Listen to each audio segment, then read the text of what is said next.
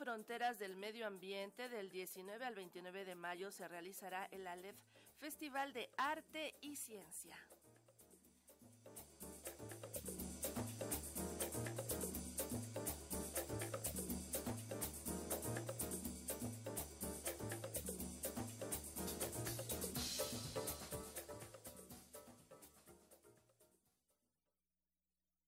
Después de dos años de confinamiento por la pandemia, sobre todo de supuestos aprendizajes en diversos ámbitos no solo de la vida cotidiana, también se hacía necesario generar espacios para la reflexión sobre diversos tópicos, en especial en torno al medio ambiente y el daño que le había causado la humanidad.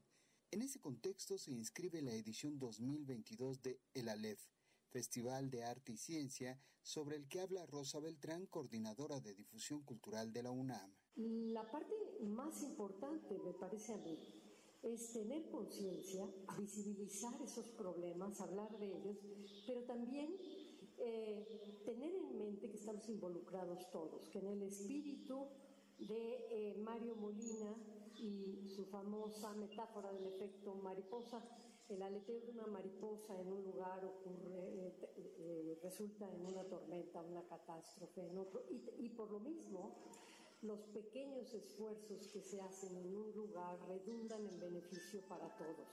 Con el tema Fronteras del Medio Ambiente, el encuentro se va a desarrollar del 19 al 29 de mayo, en donde se abordarán temas como crisis planetaria, pensarnos como planeta y acciones y medidas para regenerar nuestro entorno, con la perspectiva en la que se entretejen el pensamiento científico con la creatividad del arte y la cultura.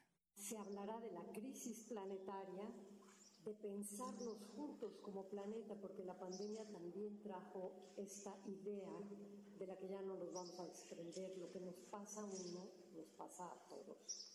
Eh, vivimos en un mundo que es así, que es global. Eh, y las acciones y medidas para regenerar nuestro entorno. Y esta es la parte esperanzadora. Después de saber cuál es la situación por la que estamos atravesando, varias de las actividades y de las ponencias académicas hablarán también de posibles medidas para regenerarnos como planeta. Se trata de un festival híbrido, aunque con un número amplio de actividades presenciales que suma más de 120 artísticas y 59 académicas bajo la curaduría de José Gordon, quien alertó sobre la urgencia de abordar estos temas y llevarlos a la sociedad en general, porque al final son asuntos que nos competen a todos. Y lo que es claro es que la ciencia y el arte visibilizan lo invisible, que eso es creo clave de lo que ha estado planteando Rosa, cómo visibilizar los problemas que tenemos. Y en esto eh, creo que algo que es fundamental es darnos cuenta del horizonte de esperanza real que puede traer la ciencia cuando puede predecir ciertos fenómenos que van a acontecer a través de sus modelos científicos. Mientras más investigamos, más nos damos cuenta que no hay salida. ¿Qué le contesta uno a los jóvenes, a las mujeres, a las niñas, a los niños que están planteándonos estos problemas y que los ven de verdad en una dimensión donde dicen, nosotros qué podemos hacer? Así, dentro de la propuesta en la parte artística se tendrá la instalación sonora Earthquake Marine Imagined de la creadora británica Cathy Handel, que explora los efectos del movimiento sísmico en el sonido, la intervención vocal y musical Carbono Secreto de Javier Álvarez y Emilio Said, o la presentación performática Ecologías Corporales, Cuerpo Cyborg y Organicidad de la artista española Moon Rivas.